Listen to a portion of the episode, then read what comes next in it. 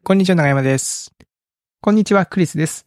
おっさん FM は毎週金曜日、クリスと長山が気になった出来事やおすすめしたい本や映画をゆるゆるとお届けするポッドキャストです。今週もよろしくお願いします。よろしくお願いします。さて、えー、先週のゲスト回はですね、うん。えー、 Japan Perl Association 理事のえー小馬健さんに来ていただきまして、はい。えーその Perl という、えー開発言語、そしてそのパールの、えーエンジニアコミュニティですかね。まあ、コミュニティに対するこう思いとか、えーについてだいねだいぶこう語っていただきましたよね。うん。はい。なんか思いがいろいろとこう、あるなと、はい、うん。思いましたけども。人に、はい人それぞれいろんな思いがあるんだなってね思いましたね。思った。ううん。ん。ということで、まあ、後半はですね、はいえー引き続き小馬健さんにですね、登場いただきまして、うんえーまあちょっとガラッと内容変えて、まあ、おっさん FM のね、よく聞く趣味とか、そっちの方面の話を聞いてみたいと思います。はいということで、小馬健さんよろしくお願いします。よろしくお願いします。よろしくお願いします。はい。で、あの、そういう趣味の話聞きたいなって感じなんですけど、一応トークメモ的なところを見ますと、えー、小馬健さん、趣味と言える趣味がないって書いてるんですけど、いきなり出花をくじかれましたね、これ。いきなり、お趣味と言える趣味がないのかって思いましたけど、ない、ないんですか？本当に、仕事が多分なくなったらボケそうなんですよね。えちょっとああ、なんかそれ、だからそれ結構気にされる方は言いますね。なんかね、老後どうしようみたいな。うんうん。なるほど。前回、こうちょっとこう、ヤップ C であったりとか、コミュニティであったりとか、ちょっとこう、うんうん真面目ちゃんうん。ちょっとこう、重くなりがちみたいなところがあるので、これそっちにこう、仕事に傾倒してしまって、なんか、趣味の時間がうまく作れないみたいな。ああ。うんえ、本当にだから、なん、なんでしょう？一般的に、一般的に趣味ですよね？読書、映画鑑賞とか、音、音楽とか、ゲームとか？ゲームとか、うんまあ、まあ、定番のやつがありますけど、そういうのもあんまりこう、趣味っていうほどでもないって感じですか？まあ、漫画は、まあ、読むんですけど、なんかそれを趣味って言っていいのかどうかわからない感じですね。これ言っていいと思いますよ。うんうんうん。わかんないけど。うん。趣味って言ったもん勝ちですからね。そうですね。うんこっから、こっから趣味でこっから趣味でないっていう線は特にないですもんね。なないです、別に、うんうん。うん言ったもん勝ちですよ。あの、入れたもん勝ちですよ。んラベル貼ったもん勝ちだと思いますけどね。うんじ。ゃあ、じゃあ出花くじきをまたもっとくじかれましたね、すぐ。ちなみにあれですか、その、おっさん FM は、あの、一応聞いていただけてたんですかね。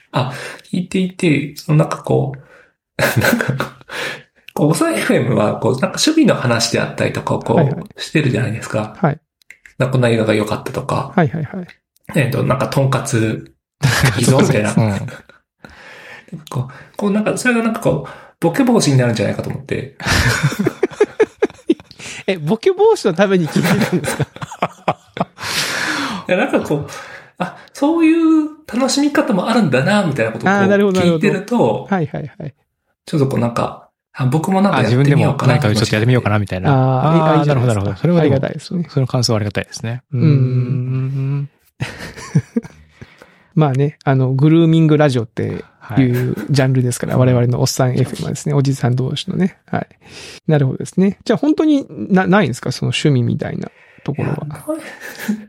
なんか、そう、これ、ちょっと脅迫観念ありますよね。趣味はありますかとか言って。あ、ごめんなさい。なんかその、え、でも漫画は読まれるんですよね。あ漫画は読むんですけど、漫画、漫画は読むんですけど、な、なんか、も、もっと同僚に、こうなんか、まあ、カジュアル面談であったりとか、ツイッターとかのこう、プロフィールをこう、提出したときに、こういう経歴ですみたいな感じで、こう仕事っぽいことばっかり書いていたら、うんこう、うん。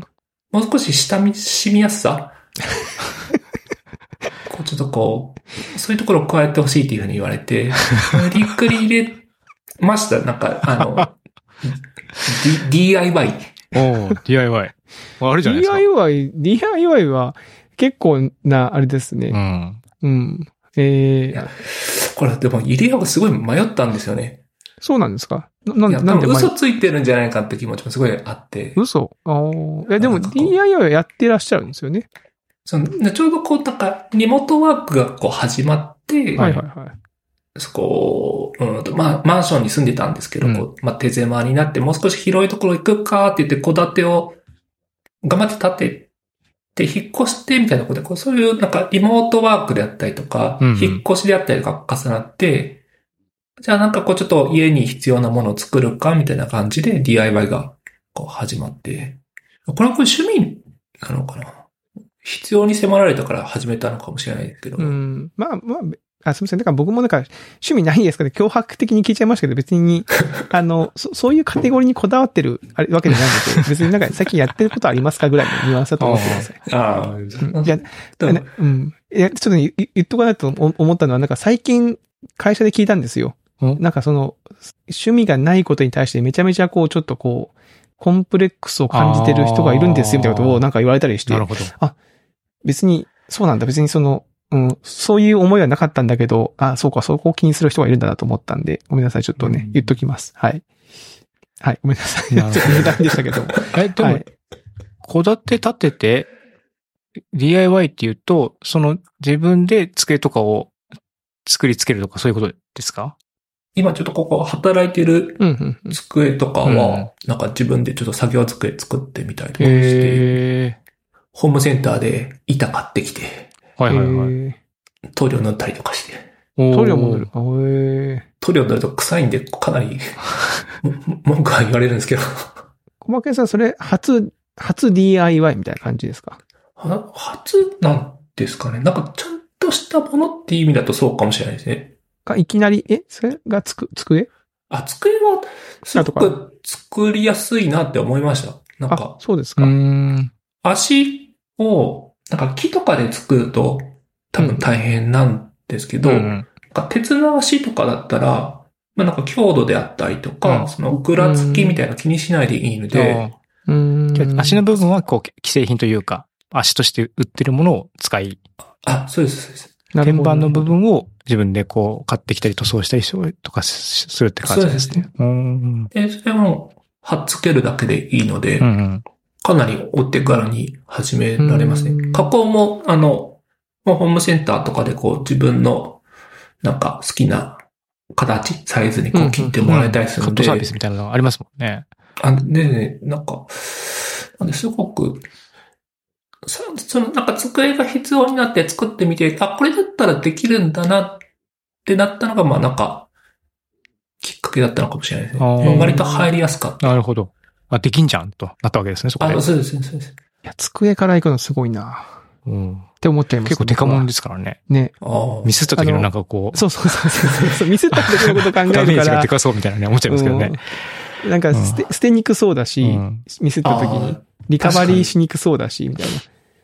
なんか棚とかだったらなんかね、もう最悪、なんかもうちょっとうまくいかなかったらばらして捨てちゃうっていう可能性もあるけど、机は結構大物だし、えねーどどうですか？自分で作って。け結構、結構気に入って使ってます？気に、結局2代目を作りました。あ、二それ、代二代目も作ったんですか？えっと、前のマンションの家で使うような机を作って、で、戸建てに移ったタイミングで、ちょっと違うな、みたいなのがこう見えてきて、うんすごい具体的なんですけど、こう子供がこうお絵描きするんですよね。うん机に。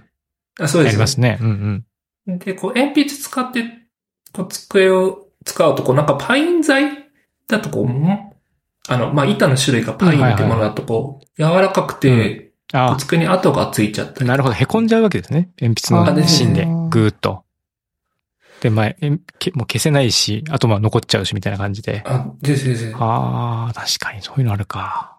うん。え塗装してるんですけど、うんうんなんか、ちょっと凹んだぐらいだったら、その、ヤスリとかで削れば全然こう気にならなかったりとかするんですね。うん。たただ、こう塗装も一緒に剥げちゃうので、うん。それもどこ見栄えが悪くなっちゃうから嫌だなとか。ということで、二つ目を、二代目二代目を作った。そうですね、ええ結構このが、板を選ぶのがすごい楽しいですね。あ、板を選ぶ。ああ、なるほど。その素材をどれにするかってことですね。うんそうですね。これは、面白いですね。面白い。えまあ、技術屋だからかもしれないんですけど、こう、俺の考えた最強の組み合わせはこれだみたいな。ー、はいはいはいはい。あの、昔、ミニ四駆をやってた頃の血が騒いで、こう、あー。なるほどねこなるほど。の構成だったら早くできるみたいな。それぞれのこう特性を生かして、あ、そうですこのパターンだったらこれだろうみたいなのを追求していくみたいなのが面白いですね。うん。木材にも結構特徴があるみたいで、うんうんうん。まあ、パイン材がこう柔らかかったので、まあ、もう少し硬くしたりとか。その、あと、まあどうしてもこう実用品ってこう家の中にあるもので存在感もあるので、うん。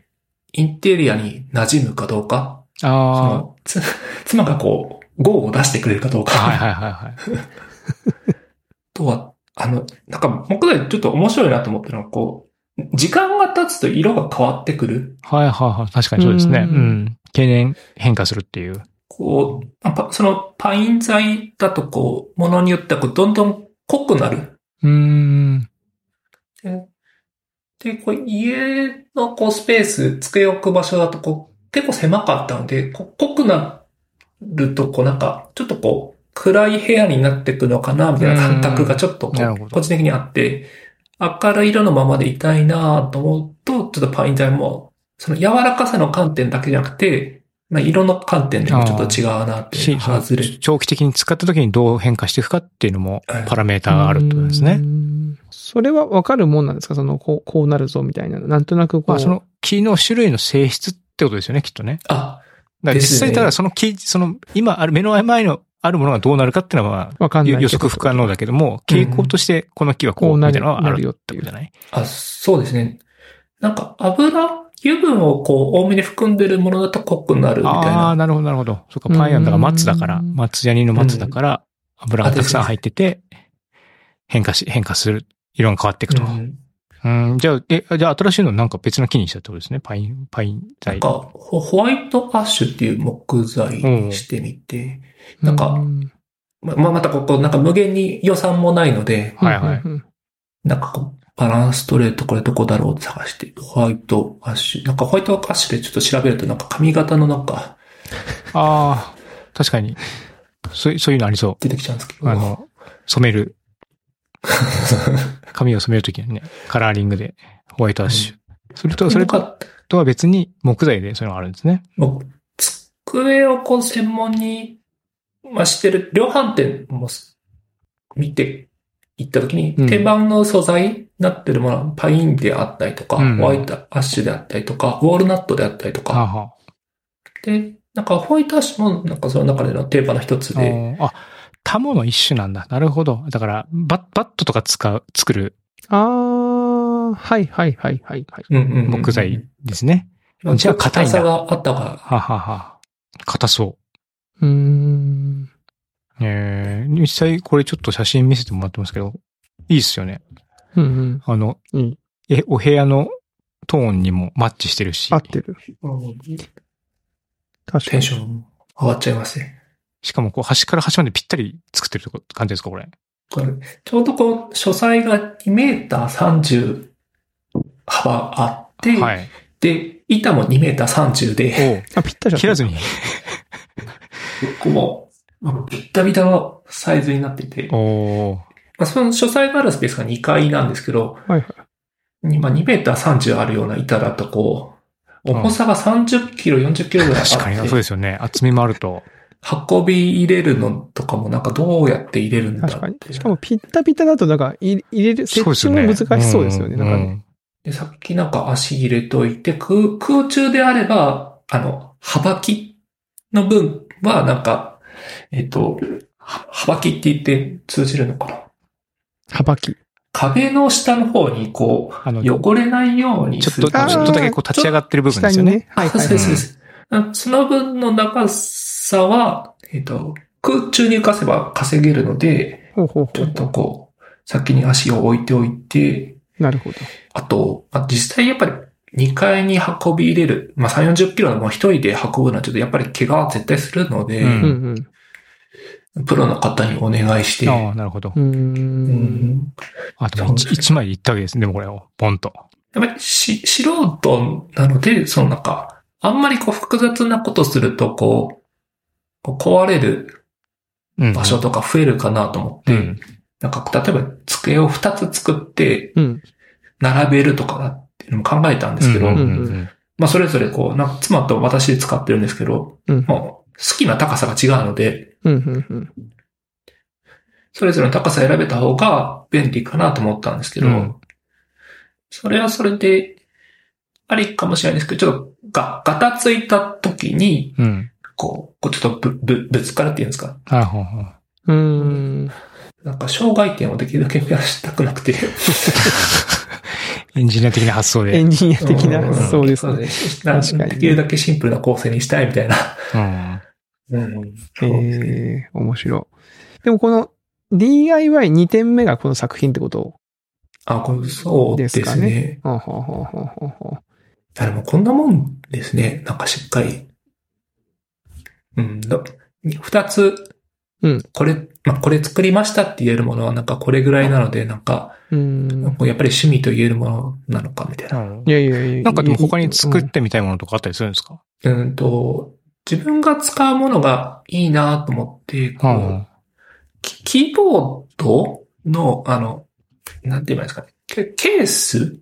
パームレスト？パームレストっていうと、こう、腕を、手前に、手前に置くやつで手。首を置くとこですね。ははは。ただ腕を置くだけじゃなくて、キーボード自体をその、ケースに入れて、パームレストにもなるみたいなものを作ってみたくて。家の近くにこう、桜の板を売ってるところがあったので、うんそれ、す、すごい安かったんですよ。2000円、3000円ぐらいで、えー、一枚の板で、買ってきて。買ってきて、こう、半分に切ったりとかして、厚み調整したりとかして、うーん。これまた、欅、あ、欅じゃない、桜がいいんですよね。なんか、あの、ノコギリとかで削ると、あの、桜の燻製のチーズとかってあるじゃないですか。はいはい、チップはいはいはいはいでスモークしてやりやすいの。はいああれです。あれの色が本当に、まさにあの匂いが。。えー、お酒がこうなんか、こう飲みたくなる。あ、すいません。なんか、クリスさんと長山さん今お酒飲まれてないから。あ、いやいや、全然大丈夫ですよ。わかりますよ大丈夫ですそのし、気持ちわかりますよ。うんわかりますうんそのスモーキーな感じというか。うーん。あ、でもじ、そうなんだ。もう木材の段階でそういう香りがするんですね。しますね。この辺今削って、ちょっと、あの、ああれですね。ヤプシーで忙しかったんで、ほったらかしみたいな感じを。あ、でもだから、その、机みたいにこう、大物ではなくて、ちょっとした小物の木工みたいな感じになっていくわけですね。その後。うんそうですね。なんか、もう、ここは、なんか、あの、失敗しても、なんか、割とやり直しが効くんでいいですね。電子工作でこう、キーボード作るみたいなのを、はいはい好きでやってる人とか見ますけど、なんかこう、ハンターゴテとかやってみたんですけど、ちょっとこう、まあそれもやり直せはする。うん。うん。エエンジニアとしてどうなのかと思いますけど、なんか、んなんかやり直しが効かない感じがして。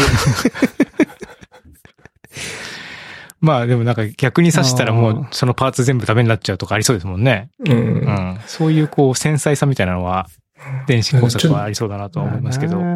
確かに木工はなんかまあ数、数ミリとかだったらどうにかなるみたいな感じは確かにありますね。あそれですね、なんか、アナログ感が。うんうん、うん。あ、の、料理とお菓子作りの違いみたいな。ああ、料理は後後から味とか修正できるけど、そうですね。ざ調味料も結構ざっくりで平気だったりしますけど、うんおやつとかだとしっかり測りで測んないといけないみたいな。確かにお菓子とかね、にきちんと、きちんとこう、クリームになってくれない、泡立ってくれないとかね、うんなんかそういうのあります、うんありそうですもんね。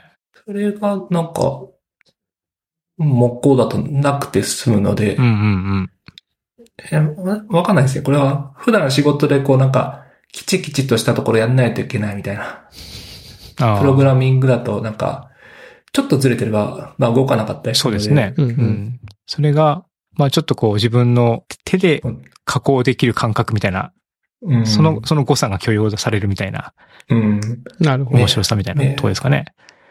ああ、面白いな、それは。面白いですね。う。うんーん。机作るときに、1センチ寸法間違えてたんですよね。おうおうおうあの、お、お、奥行きが1センチ少なくて、短かった。ああうんうん。置くとこう、壁と机の間に隙間ができるような感じの長さになってしまって、うん。あ、なんか隙間ができてダサいみたいな、もっとビタッとはめたかったのにみたいな感じですごく思ったんですけど、うん実際使ってみたら、配線取り回すのにめっちゃ便利で、ですよね。そうですよね。後ろから配線ねくっつい。てると後ろに配線落とせないですもんね。これ、なんかもう、まあ、結果オーライ。結果オーライねなんか それでもなんか嬉しくないですかなんか、なんか、あ結果的に良かったな、みたいな。うん。ラッキーみたいなね。確かにビタッと入れた後に穴開けるの結構大変だしな。大変だもんな。うん。ドリルで穴を開けるのもそれはそれで面倒だったかもしれないですし、なんか、穴一箇所だけしか配線できないだとちょっと面倒くさいので、うんうん。うん。後ろがパーッと開いてると、うん。割とフレキシブルに運用できるみたいな。えー、確かにそういうなんか許容範囲の大きさみたいなものだったりとかは、うん。うん、もうこう、面白いですね、そういうところ。YouTube とかで、あの、大工の動画とか見ちゃいますね。ああ、大工のショーヤンだっけな。小馬鹿さん、これ立派な趣味ですね。うん。YouTube でそのジャンルの動画見始めたら多分それ趣味そうだね。のあれだと思います。僕もそう思いますよ。うん。うん。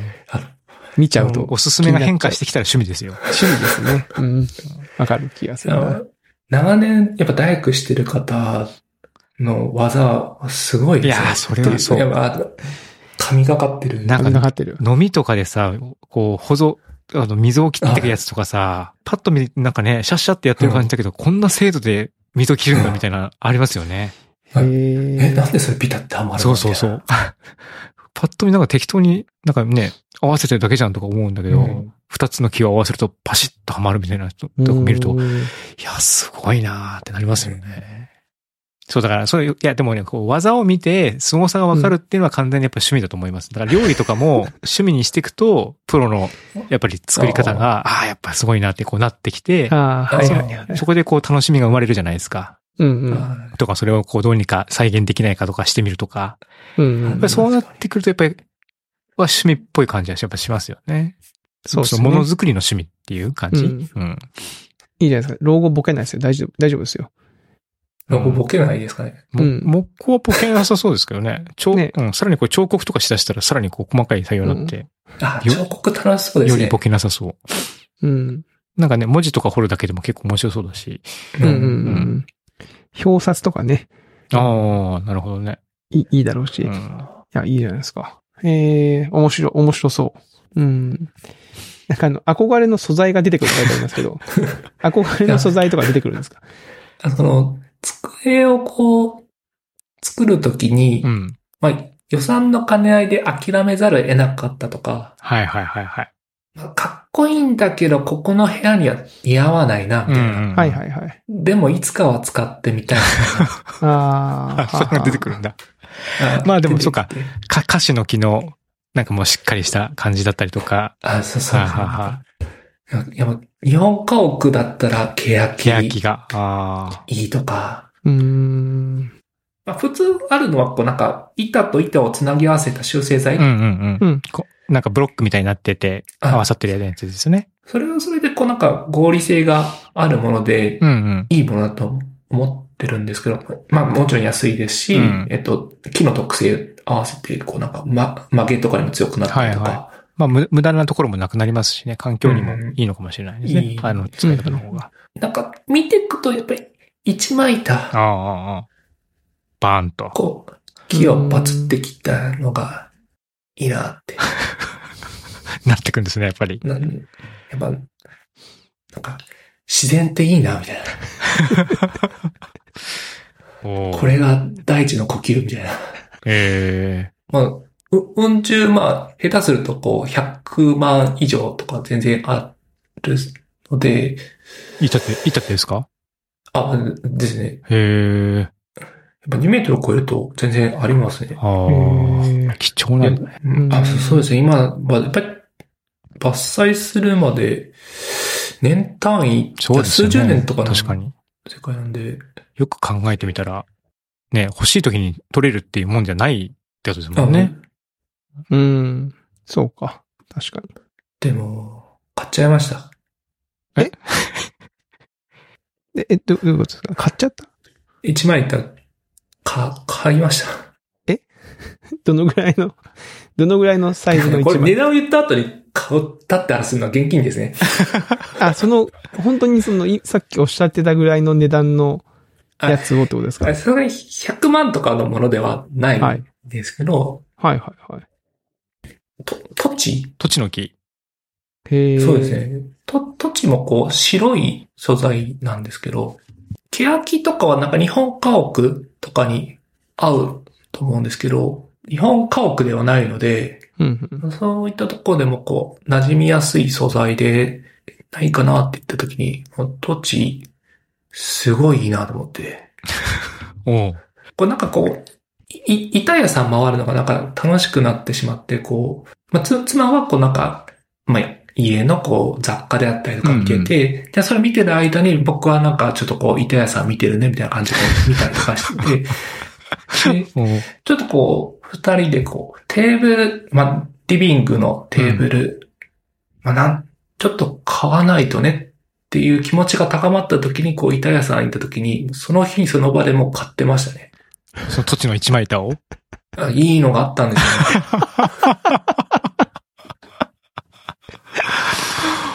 へえ。これだっつって。あも買っちゃったんだ。うすごい悩んでる時も楽しかったんですけど、うんうんうんうん。これ奈良かなとか、はいはいはい。ままざ材木屋さんとかで、こうなんかこう、林業が盛んな土地には、その土地だけでおろしてる、なんか、材木とかあって、そのなんか、まだこう、製材こうまだ机に使われる前の段階のこう、板とかがあったりとかして、はあ、はあはあはそこ、そことかからもう見に行くかとか言ってやったんですけど、なんか気づいたら買ってましたね。気づいちゃお店でってたって。まあでも、一点物ですからね、きっとね。その木、木でしょ？その、確かにお店の人も上手なんですよね。やっぱり。うん。なんか一点物ですからとか。クリスタと同じこと言ってた。うん。まあでもなんかその、ああれはわわかりますよ。その、い今そこにあるものを逃すと二度と出な 出会えないうんあものいいだとなんかそのセールストークしてますね、クリスさん。ですか、ら、やっぱこう、やっぱ一目惚れしたんだったらその時に言っとかないときっと後悔すると思うんですよね。ああ、なるほど。そしたら気がついたら買ってた。え、もうそれ今加工してテーブルになってるんですか？あ、はい。あ、これ一枚板、かなり重いんで、うんうん。穴とか開けずに、鉄の足にゴムかなんかをちょっとつけておいて、はいはい。あとはこう、重みでこう吸着させて、上にこう設置、置い置いてるみたいな感じの状態ででもう十分固定、固定されるんですね。そうですね、なんか、それで、えへえ。あの傷つけられないんですよ。そのなんか、穴開けたくない。なんかあ、面白いな。そのなんか、と、取れなくなってきてるので、ー、取れなくなってる。その木材自体が？あ、そうです木材が取れなくなってきてるので、その、時が経てば、まあ、よりまた、あ、ヴィンテージというか、あそうですね。価値が上がっていくってことですよね。上がっていくであったりとか、ああ、ウイスキーみたいなもんだね。うーん。台風スタイルが変わった時にまた違う形で使ったりとか、ああ、そっかそっか。またそのせ製材を、製材というか、ちょっと形自体を変えるってこともできなくはないですもんね。その、まあ、やっぱり木は柔軟性が高いので、うんうんうーん。いや、面白いな。買っちゃってたか。買っちゃっこれ完全にし、別にその趣味があるかないかっていうのはどうでもいいんだけど、いいんだけど、ううんん。趣味ないんですよねっていう感じじゃないよな。じゃないですよね。うん。好きなものがあるってやっぱいいですね。うん。ああ、でもなんかその素材になんかその、ここだわりというか、こう、惹かれて探してっていうの面白いですね。なんか僕もその形状とかデザインとかそっちの方でなんかいろいろこだわったりはするかもしれないけど、その木素材の素材とか木の種類に対して、うんうん。こう、あれがこれがっていうのは、ああ、そういう見方もあるんだって今、ちょっと思いましたね。うんうんうん。まあでもこれね、こう、一枚板買ってテーブル、うんテーブルですか？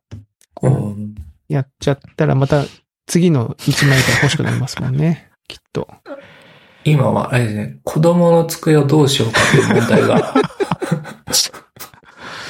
子供は、あれなんですよね。小さな机でいいよっていうふうに言うんですよね。うんうん。うん。まあ確かにこう、まだ小学校1年生なので、すぐこう大きくなって違うサイズが欲しくなったりとかすると思うのあで、安いものでいいのかなとか思うんですけど、うん。いや、もう少しなんかちょっとこう、大きいやつで、なんかこう、ライフステージに合わせて変化できるものがいいんじゃないかとか考えちゃうんですよ、ね。ああ。面白い。完全にもう設計してますもんね。設計ですね設計しようとしてますもんね、うんそういうう。んうん。最適解は何かみたいな。そういうの考えてる時間もやっぱ楽しいですしね。うんうんうんええ DIY いいね。僕もなんかちょっとしたこう棚みたいなのは作ったりとかするけど、ここまでなんかこう、ずっとドシンとしたものってあんまりないな長山さんは羨ましいんですよ。え？デザインのスキルが僕にはないので、加工して美しい形にしようとかが、やっぱりなんか、何が美しいのかちょっとあまり分かってなくて、四角、丸、三角みたいな基本的な形しか作れなくて、うん。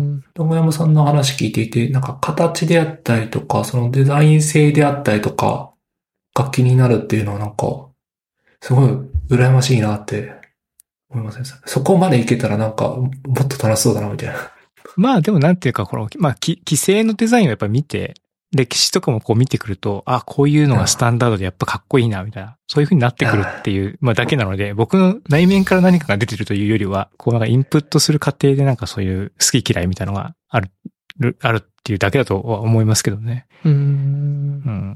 なんかい椅子とかも、まあいろんな椅子あるけども、あの辺をこう、歴史とか、そういうのをそうん見ていくと、そういう、そういうのだけでこう、その椅子が好きになったりとかするじゃないですか。で、その椅子の派生の、やっぱりちょっとルックが好きになるなとかっていう感じ？椅子の話しますか？椅子絶対沼ですよね。椅子はでもそうですね。まあ僕はその、予算が全然足らないのであんまり持ってないです。もうあんまりっていうか全然買わないですけども、やっぱ好きな方はめちゃめちゃハマってコレクションするとか、うん、聞きますしね。机、僕は家具にそんなにこだわりを持ってないから、この話を聞くとやっぱす、やっぱ全すごいなと思いますうね。ん。いい家具はいいんですよ。いや、わかりますよう。ん。わかりますよ。それは別に否定はしませんよ。うんで、ウェブとかで写真とか見ててもふーんって感じだけど、実際触ってみると、うん。もうやっぱり全然違うなっていうのはもううん一瞬でわかるんで、素人でも。いや、僕もね、リビングので使ってる机が結構前に買った、京都に引っ越したタイミングで、だから2008年から使ってるんですけど、うん。あの、子供がちっちゃかったんで、うんなんだろう、その、リまあ、入れると汚すじゃないですか、その宿題したりとかで。だから、まあ、結構安物を買ったんですよね。そしたら、まあ、長男、次男は良かったんだけど、想定外の三男が生まれてきたので、生まれてくれたので、その、想定外に結構長く使ってるんですよ。でも盤面とかもなんか、けあの、黒煙とかでちょっと汚れちゃってて、うん。見た目もなんか汚いし、ちょっとそろそろもう、ね、新しくしなきゃなとは思ってるんですけど、ちょっとタイミングを一完全にこう逃してしまったんで、うまんあ、。今日聞いて、まあなんかそうか、こういう選択肢もあるのかと思って、一枚でもすごいな。ね。うん。うん。いや、好きにか、好き、いや、これ、とんかつ並みに語ってる感じしますけどね。ね。うん。いや DIY とんかつの話すごい面白かったんですよ。うん。もう、とんかつの方のような話、趣味は持ってないなと思って。いやいやいまあ、あやいやれと。比べるのはちょっとおかしい感じしますけどね。うんまあでも、小馬健さんもだからこの、なんだろうな、作品がね、大大きいから、うんその、数がだ出せないだけであって、多分な長くやってると多分ね、どんどんこう、さっきのこの今後お子さんの机だなんだが、ね、出てくるでしょうし、ねね、いいないですか。ななんか、あれですね、D- DIY、あの、電動ドリルを使うことに抵抗がなくなって、ああ。家の中にこうちょっとこう飾りをつけたいとか、うんはいはいはいはい。あの、簡単な棚とかをこう、つけたいとかっていうのにこう、答えやすくなったのがうん良かったですね。あーキュイーンってこう穴をこう、開けていくみたいなのがもう抵抗なくなってる。あー、それはすごいですね。そうですね。妻とかあんまりその電動ドリルでどうこうっていうのはあんまりししないタイプなので、そこら辺は役割分担させてもらって。うーん。いや、と言ってたらなんか時間が結構来てしまっおた。配線の話もありますけどね。配線？あの、配線ってこだわりませんか？ああ、机の上のなんか配線。あ、そうです。はいはいはい。いや、僕はね、こだわり出しますけど、こだわろうとして失敗して、もう諦めてます。うん僕もなんか最初頑張るんだけど、後に破綻するみたいなパターンですね。破綻しちゃうなうん。うん。どうしても暴れてますよ、机の上、うんケーブルが。これでも写真見てると、あれ、一台目の付けとかバチッと止めてあったりとかしてるんですね、これ配線。うん。机の裏側にこう、ケーブル全部貼り付けて、はいはいはいはい。そのなんか自分で作った板だと抵抗なくこう傷つけられるので、ああ、なるほど。買ったものよりっていうよりは自分でやっぱり作ってるから、うん。それをこう改良していくっていうところはうん。抵抗がない。なるほど。ないですね。改良する前提で、うんうんうん。まあ DIY してるので、ああそれでケーブル通すところでこう、穴開けてとか、ビスで固定したりとか。うんまあ配線は多分、なんだろうな、こう、僕も結構ね、ガジェットを買っちゃったりとかすすぐするから、なんかコンセントとかね、まあ、線が増えてくるんですよね、どんどん。ああ、増える増える。うん。ななんか謎に増えていっうん。て、綺麗に片付けたぜって言ったらもう翌日ぐらいから暴れ始めましたから、ケーブルが。片付けたと思ったら、あれ？これの、これに合うケーブルどれだっけとか言って引っ張り出してたら、またもう破綻するみたいなね。そうそうそうそうわかるななんか綺麗にしてる人は羨ましいですわ。これすげえな。うんピタッと綺麗にしますね。でもそういう、ねケーブリングもそうだし、ちゃんとこう、なんか、プランを頭でこうイメージされてね、それをこう落とし、実際のところに落とし込むのが、うん、なんか小馬さん、小馬さん多分上手なんでしょうね、多分ね、そこは。クリスさん、やっぱりさっきからほ褒め上手ですね。これ、多分クリスさんが、なんか営業されたらもう一枚ぐらい一枚板買いそうで。2枚でもすごい3枚でも売っちゃいますよ。板、うん板売れてますよ。板売れてますかね仕事なくなったら板売りましょう。うちら。はい。ありがとうございます。はい。と言ってたらいい感じの時間になってきましたので、はい。小馬健さんにこの、えー、後編というかですね、2回目の、か4月のゲスト会2回目は、えー、がっつりと DIY の話をですね、伺いましたので。はい。なんかね、ちょっとこう、一枚板で机を作ってみたいとかっていう方がいらっしゃったら、ね、なんかこう、小馬健さんのツイッターとかにポロッとこう、見えるところに書いてもらうと、うんなんか、小馬健さんがおっつってこう、見に来るかもしれないですね。おうんあなたの一枚板いいですね。いいですねいなね。いい一枚板ですね、みたいなね。はい。ということで、はい、えー、4月のゲスト、小馬健さんに登場いただきました。ありがとうございました。ありがとうございました。はい。えー、ということで、今週のおっさん FM はここまでとなります。えー、それでは皆さんまた来週お会いしましょう。さようなら。さよなら。